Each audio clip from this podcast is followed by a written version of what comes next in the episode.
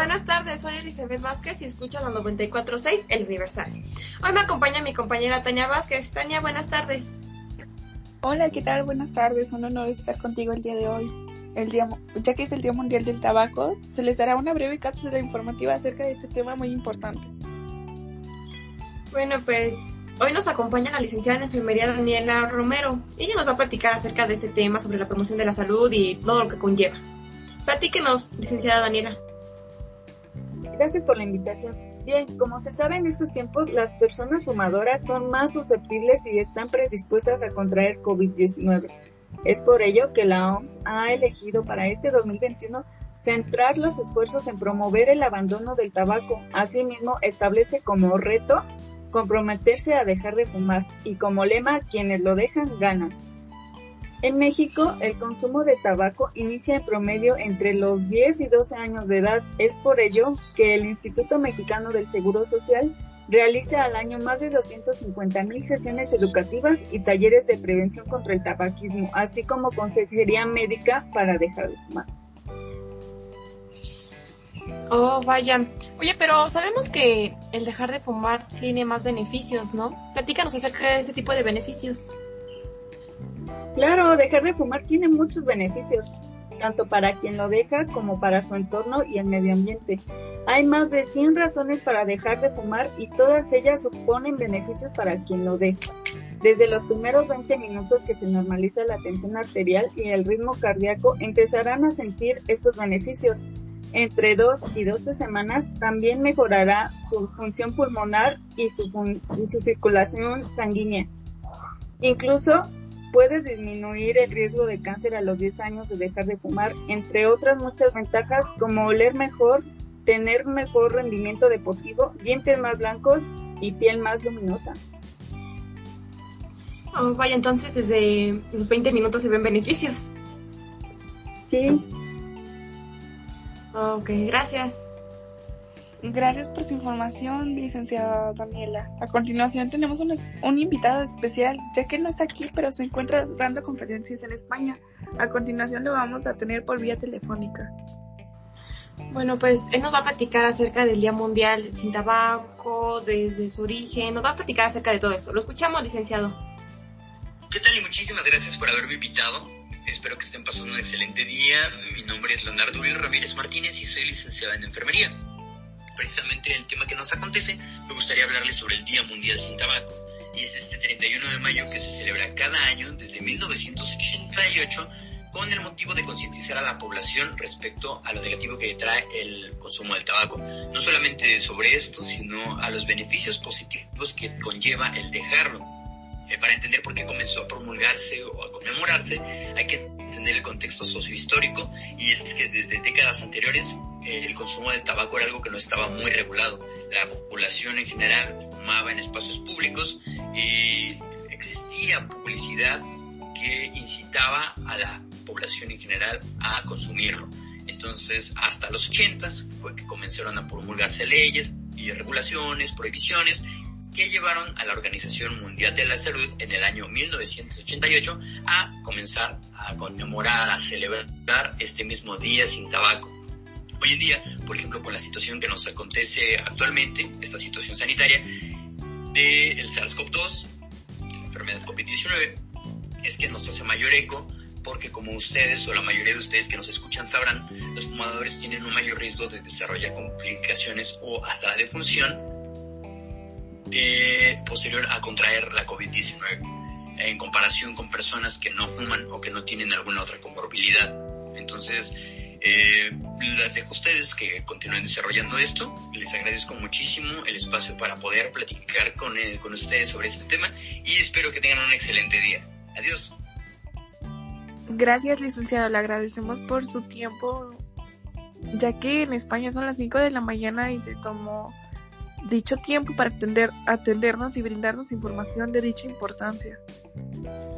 Bueno, pues gracias nuevamente, licenciado. Y bueno, precisamente hoy que es un día donde se mm, hacen más campañas de salud sobre este tema, pero ¿alguien sabe respecto a eso? O sea, cuéntenos un poco más acerca del tema, doctora Brenda. ¿Qué consiste este tipo de campañas?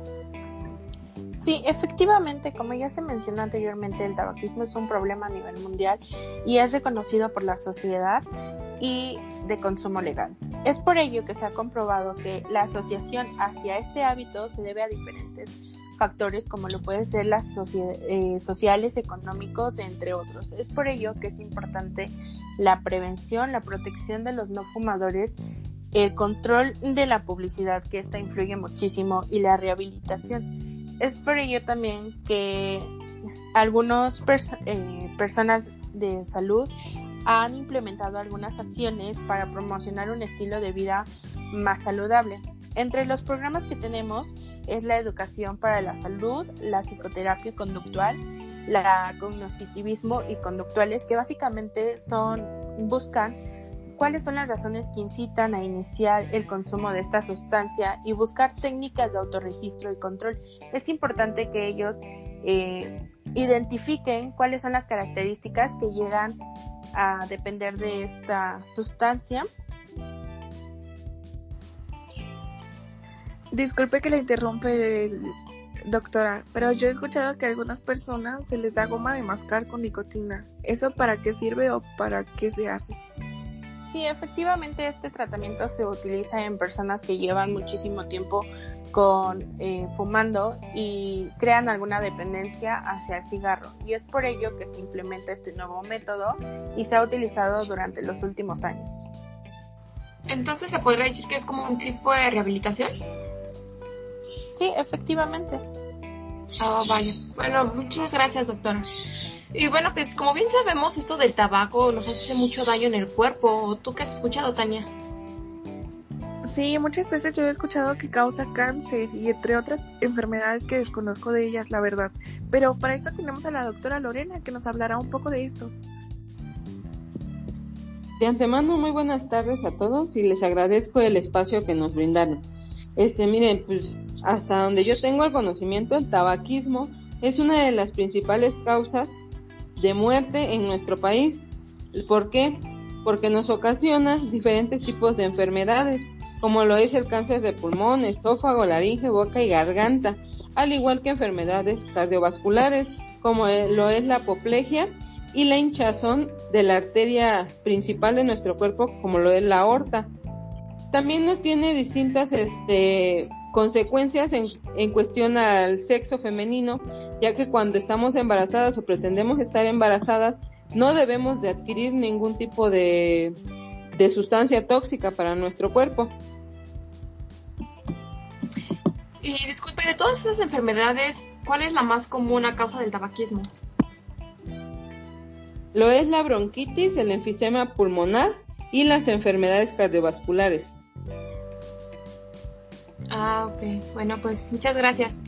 Y bueno, yo he escuchado que es algo muy común porque hasta donde yo sé se les da las es de las principales causas de muerte, ¿es eso correcto?